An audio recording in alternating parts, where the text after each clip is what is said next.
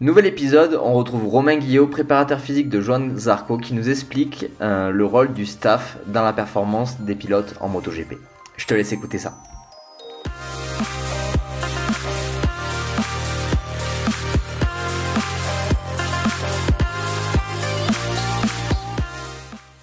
Bienvenue dans le Setup Podcast, le podcast où je rencontre les préparateurs physiques et entraîneurs du monde du sport de haut niveau pour tenter de répondre à la question qu'est-ce qu'un athlète? Bonjour à tous, on se retrouve pour euh, un nouvel épisode euh, du Setup Podcast. Encore euh, des super invités avec beaucoup d'expérience et avec qui j'avais. on a mis pas mal de temps à réussir à trouver un créneau. Même là encore, là au dernier moment, c'était ça faillit pas se faire, mais bon, c'est c'est le direct.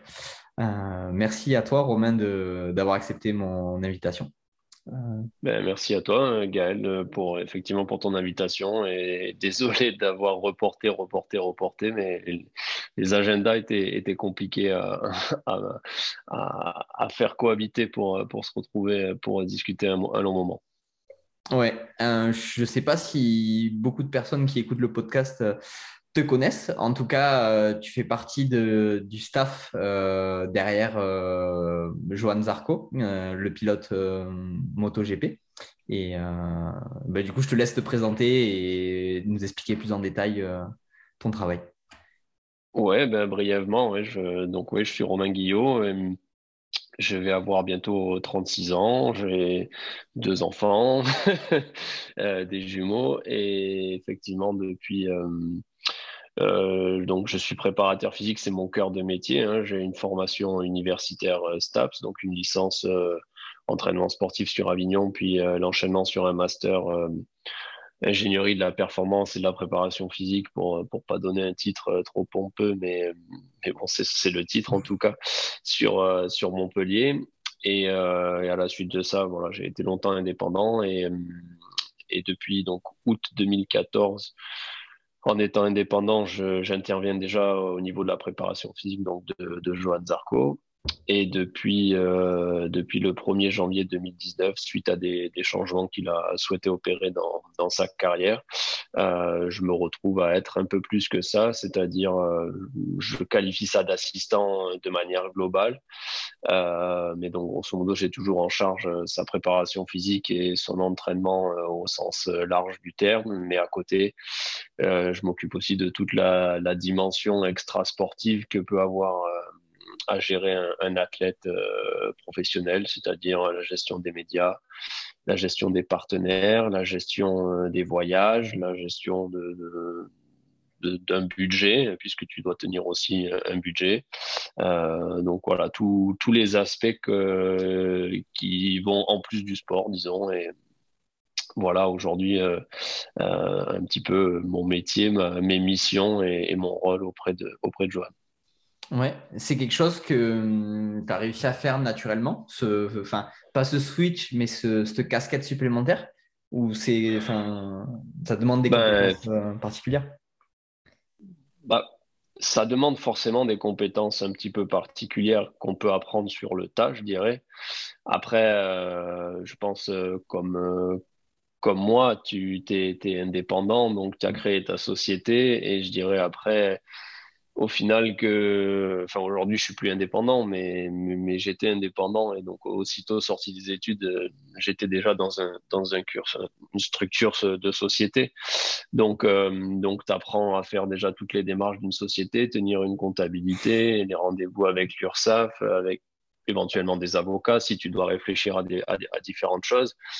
Euh, donc, si tu veux, je pense que déjà, euh, de par euh, cette caractéristique-là, tu crées des compétences que tu n'as pas quand tu sors de l'université, parce qu'on t'apprend d'abord à, à, être juste un, une personne de terrain, hein, clairement, et à faire de la préparation physique. On t'apprend pas à, être chef d'entreprise. Euh, mais voilà, ce, ce rôle-là, quelque part, c'était en partie, c'est savoir gérer une entreprise et donc avoir du relationnel avec, euh, avec les gens qui font partie de l'entreprise, que ce soit là, je dis des partenaires, mais si on parle d'une entreprise en général, finalement, c'est des clients ou, euh, ou autres. Donc, je dirais, c'est plus ou moins la même chose, juste à une échelle différente, avec des budgets qui sont différents, avec des responsabilités qui sont évidemment différentes. Euh, donc, du coup, j'ai dû, on va dire, élever mon niveau d'exigence euh, un cran peut-être euh, au-dessus, mais globalement, il y avait des compétences qui étaient similaires avec ce que je faisais dans mon quotidien.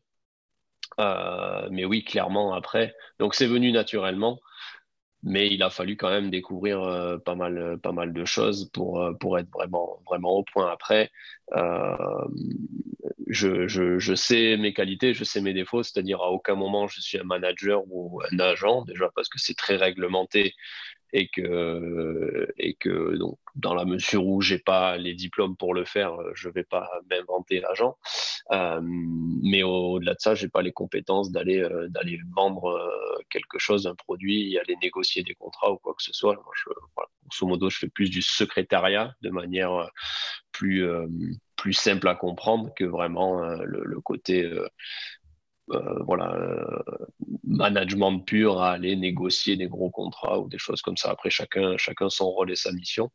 Mais voilà, pour ces missions-là, en tout cas, les choses sont venues assez naturellement. Et après, j'ai pu être aussi entouré par un peu des, business angels qui m'ont permis aussi un peu de d'apprendre les ficelles de, de, la gestion peut-être d'une plus grosse entreprise et, voilà.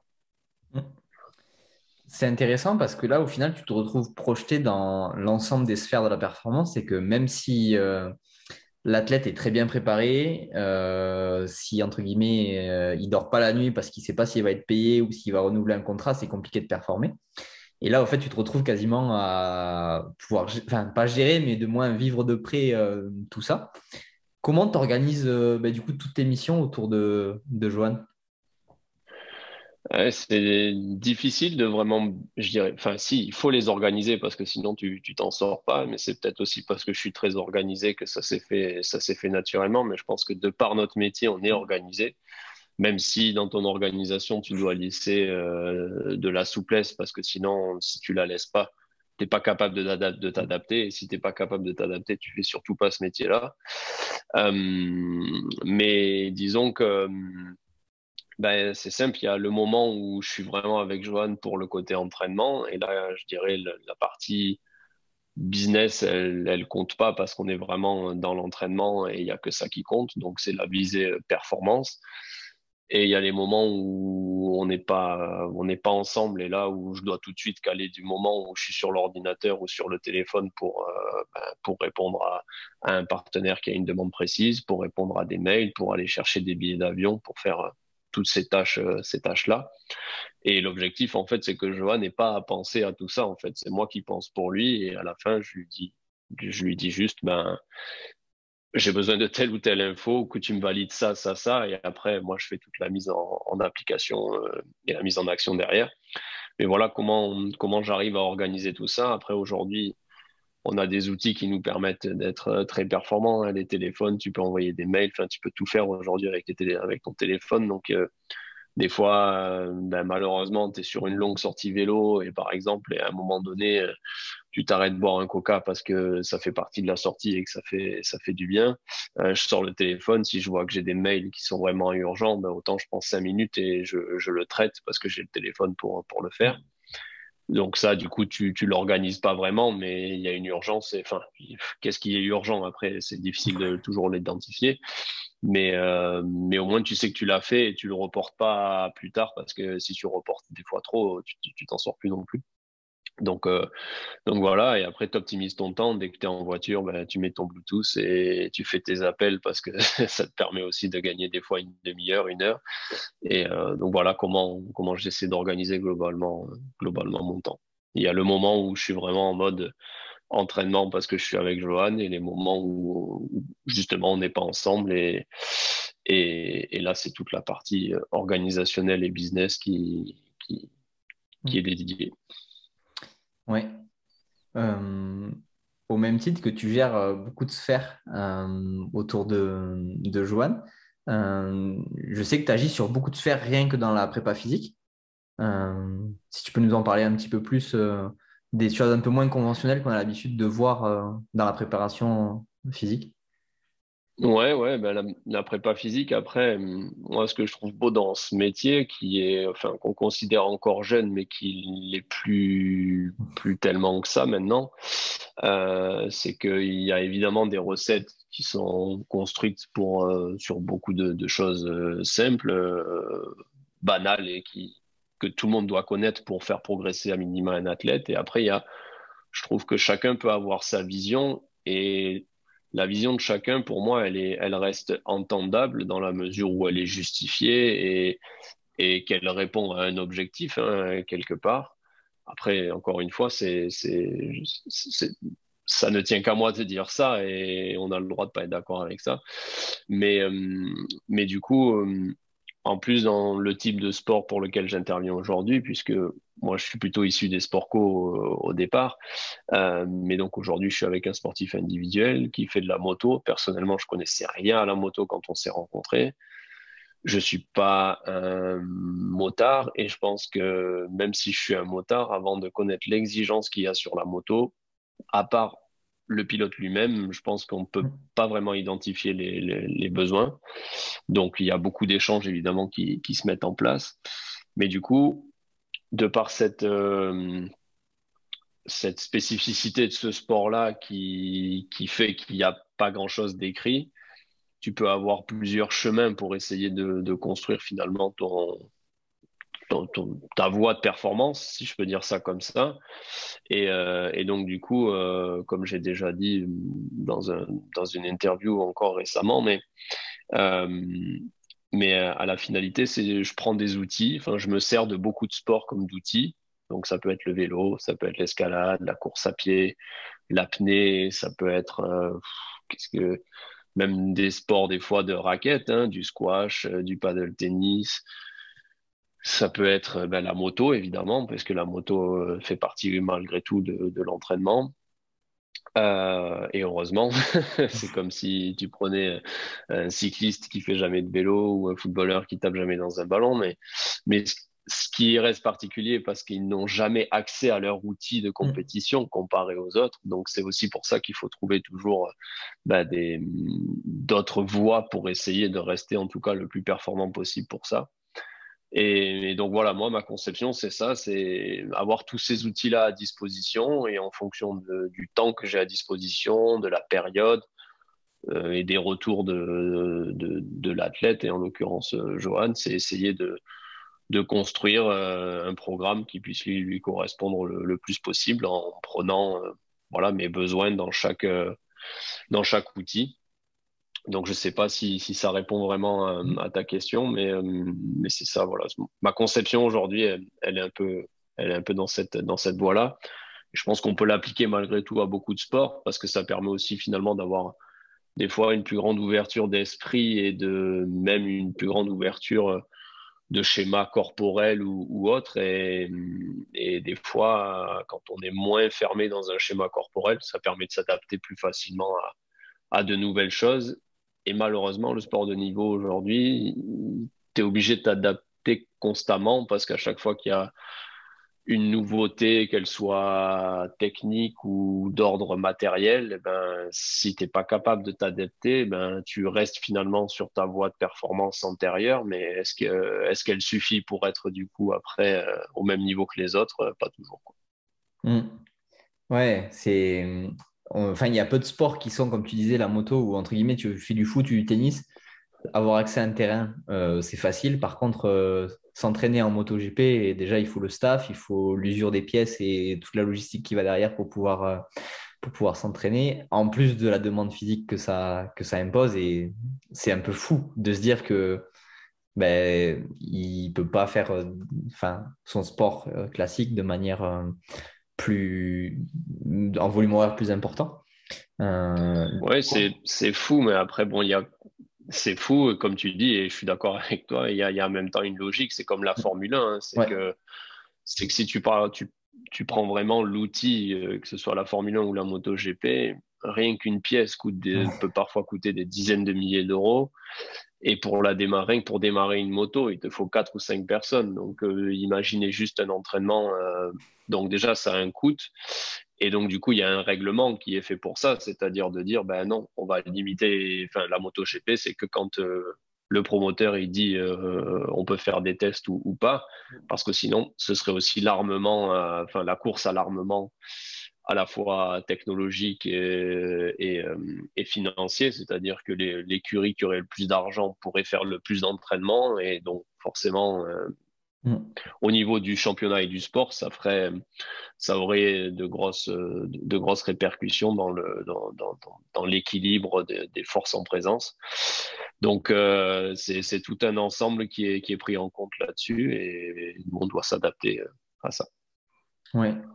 Justement, euh, l'un des facteurs de performance en moto, c'est de la partie réglage et entre guillemets la hum, combinaison pilote-machine. Il faut, parce qu'il faut qu'il y ait une synergie entre les deux, que le pilote se sente mhm. bien sur, euh, et que la machine soit réglée pour lui correctement. Et ça demande euh, ben, beaucoup d'essais et ils n'ont pas beaucoup justement de temps pour le faire. Comment tu as mis en place des choses pour euh, optimiser ça? Moi, là-dessus, concrètement, je ne peux, pas, peux pas influer déjà parce que je aucune compétence euh, en, mécanique ou, en technique de pilotage.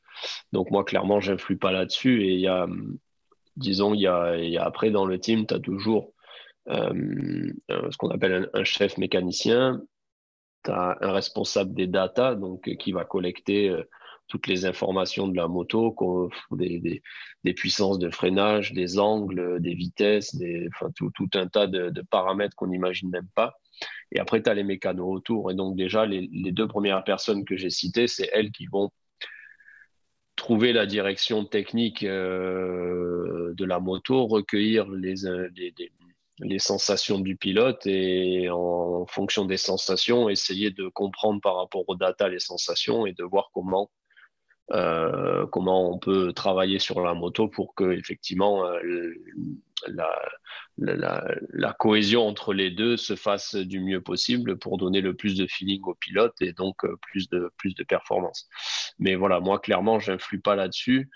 Et, et je veux pas influer parce que justement, quand t'as pas les compétences, c'est c'est pas péjoratif de pas avoir les compétences, mais c'est justement reconnaître qu'à un moment donné, si tu influes là-dessus, tu risques de dire des bêtises et, ça va aller trop loin.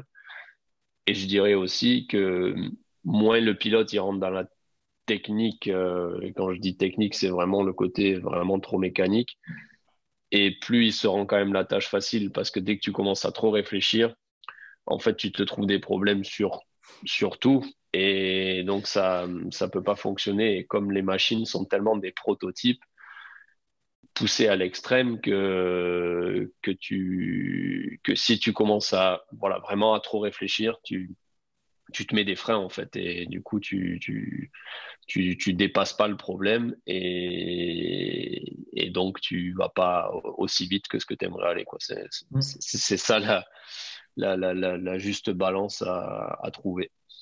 Et mm. là où je peux essayer d'influer, mais mais voilà, c'est plus sur de la discussion en, disant, en rappelant des bases euh, et se focaliser du coup sur les, bons objectifs et pas, et pas les mauvais. Quoi.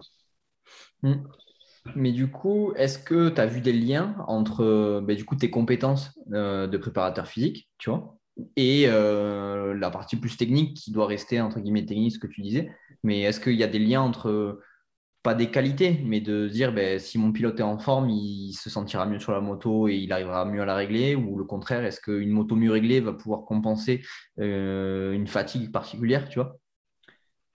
Ouais, ouais, alors ça peut effectivement euh, arriver. Hein. Enfin, on s'est rendu compte sur les trois dernières années clairement que euh, si physiquement tu n'es pas, pas au top, de toute façon, tu peux rien faire avec la moto.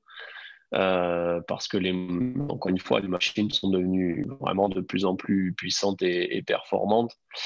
Et, et, si tu veux, il y, a, il y, a, encore de ça quelques années, on pouvait se dire juste avec du pilotage, comme le faisait Valentino Rossi, pour pas donner de nom, mais, mais qui est pas forcément, je pense, euh, un sportif, euh, ou en tout cas, il a, il a jamais fait valoir ça. Euh, dans, dans, dans, sa. Enfin, pas un sportif, si, c'est un athlète, mais il n'a jamais fait valoir, on va dire, de grandes capacité physique euh, comme si euh, il allait faire des sorties vélo de 200 km ou des 10 bornes en 33 minutes ou j'en sais rien, tu vois, des, des, grosses perfs physiques. Il a toujours fait valoir son pilotage. Mais aujourd'hui, tu peux faire valoir ton pilotage, mais si physiquement tu n'es pas en forme, en fait, tu tu peux pas tu peux pas justement dépasser les, problèmes que tu vas avoir sur la moto parce que quoi qu'il en soit, tu vas en avoir des problèmes sur la moto parce que justement, ça va bouger beaucoup, euh, ça va glisser beaucoup. Donc, euh, donc voilà, oui, il y a un lien déjà entre euh, si je suis en, forme ou pas en forme, est-ce que déjà je vais être en capacité de, de, gérer la moto ou de pas la gérer. Et forcément, si tu la gères pas, bah, tu, te crées encore plus de problèmes. Et comme tu te crées encore plus de problèmes, tu es encore plus fatigué et donc tu peux pas la piloter. Et en fait, c'est un cercle vicieux euh, dans ce sens-là. Et d'un autre côté, tu peux aussi avoir des échanges avec le, ton chef mécano et, avec le chef mécano et autres, et qui eux, par des datas, peuvent voir des choses particulières sur des angles ou autres et qui peuvent te laisser penser que peut-être que sur une position de, je sais pas moi, faiblesse sur un membre inférieur pour pousser, mm. pour une action précise en pilotage, pour pousser, admettons, sur les jambes pour pouvoir, je sais pas, changer d'angle ou ce genre de trucs, ils vont te dire peut-être il y a un truc à travailler là-dedans. Et toi, ça va t'amener sur une piste sur ta préparation physique, par exemple. Mais, euh, mais c'est là, voilà, où le lien peut, peut, peut aller. Mais je dirais plus que voilà, le vrai rôle de la prépa physique là, là-dedans, c'est de rendre l'athlète le plus en forme possible pour qu'il soit en fait capable. C'est plus de, moi je le vois plus de comme euh, euh, euh, arriver à ne pas subir plus que plus qu'autre chose en fait. Et, si du déjà tu, tu, tu, l'évites de subir le truc, après c'est son pilote, c'est son pilotage et donc les réglages qui pourront faire la différence. C'est un peu plus en termes de, de réflexion, c'est plutôt dans ce sens-là quoi. Ouais, c'est faire simple, hein, mais voilà. Ouais, ouais, mais c'est comme tu disais, c'est que s'il y a des logiques, il n'y en a pas de bonnes ou de mauvaises, mais pour l'instant, c'est ta stratégie et c'est intéressant d'avoir ce point de vue, euh, enfin d'avoir ton point de vue là-dessus.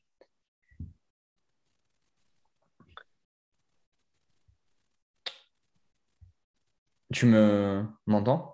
Ouais, ouais, je, ouais, ouais, non, ah. peut-être, euh, non, ouais, je t'entendais bien, mais mm, non, euh, je savais pas que, que, rajouter de plus à, à ta phrase. C'était voilà, oui, comme comme tu le dis, effectivement, voilà, c'est tout point de vue est entendable et mm, après voilà, ça reste un milieu où tu sais pas ce que font les autres, tu sais pas, donc tu sais pas finalement qui est dans le vrai ou qui ne l'est pas. Le but c'est pas forcément de le savoir. Euh, mais globalement, tu, tu, te rends compte que, que, tout le monde galère, que tout le monde est au taquet et que et voilà, c'est ça reste aussi des sports très particuliers parce que si tu prends, euh, je sais que es, toi tu es pas mal dans le vélo, donc il y a quand même aussi une certaine similitude euh, avec avec le, on va dire le sport mécanique en globalité, mais tu peux être le, le plus en forme possible et comme par hasard, ce jour-là, euh, tu crèves ou, euh, tu as un problème mécanique, ben, tu pourras pas faire la perf que tu pensais pouvoir euh, faire. Et donc, du coup, tu peux pas t'en vouloir parce que tu étais prêt, mais en même temps, ben, tu n'as pas, pas, le résultat parce que la machine t'a pas permis de l'avoir. Des fois, la machine te permet de l'avoir, mais ce jour-là, tu n'y es pas. Mm. et donc, c'est la, la, remise en question, elle n'est pas, elle pas facile tout le temps, à savoir justement à, quel degré tu mets, euh, chaque euh, curseur pour dire euh, est-ce que j'étais, enfin voilà, est-ce que c'est la faute du physique, du mental, de la technique, un peu de tout. et donc c'est pas c'est pas évident, c'est pas un, athlète qui va faire un 400 mètres, clairement, à part tes sensations physiques et physiologiques, il n'y a rien d'autre qui peut, qui peut compter. Quoi. donc, si tu passe à côté, c'est que tu es vraiment passé à côté, soit mentalement, soit physiquement, mais tu peux pas remettre du coup le, truc sur euh, un incident mécanique. Ou... Et c'est pas facile des fois de, justement arriver à, à, accepter que la performance, elle dépend pas que de toi. C'est voilà. Ouais. Ouais, comme tu disais, c'est qu'il suffit qu'il y ait un concurrent qui tombe devant toi et enfin qui t'emporte dans la chute et qui est pour rien et tu étais juste enfin, mal placé. aussi.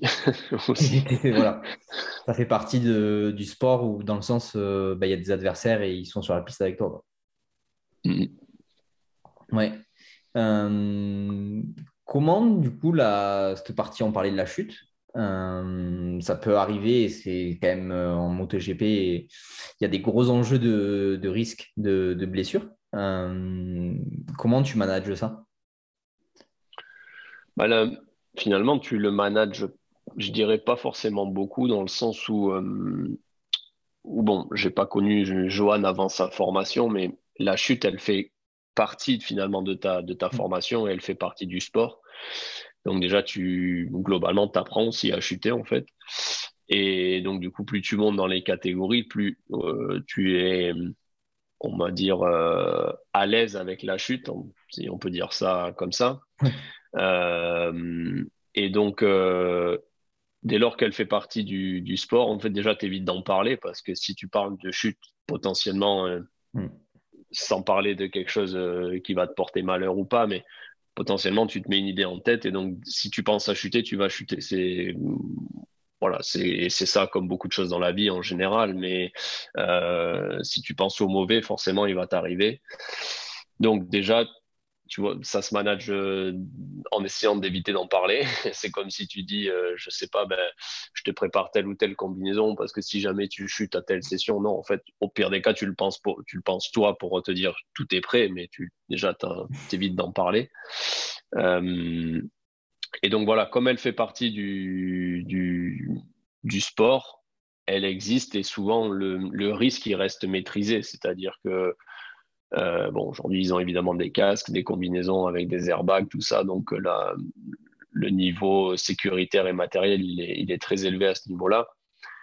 Et tant que ça reste juste une glissade, il peut pas arriver grand-chose. Maintenant, après, il y a des accidents qui sont beaucoup plus, beaucoup des chutes qui sont beaucoup plus graves, notamment si tu passes par-dessus la moto, en espérant que la moto te revienne pas dessus aussi. Et c'est ça qui est souvent, en fait, c'est presque le suraccident qui peut être le plus mm. grave, euh, plus grave qu'autre chose. Mais donc voilà, tu n'as pas forcément à le manager parce que ça fait partie du, sport.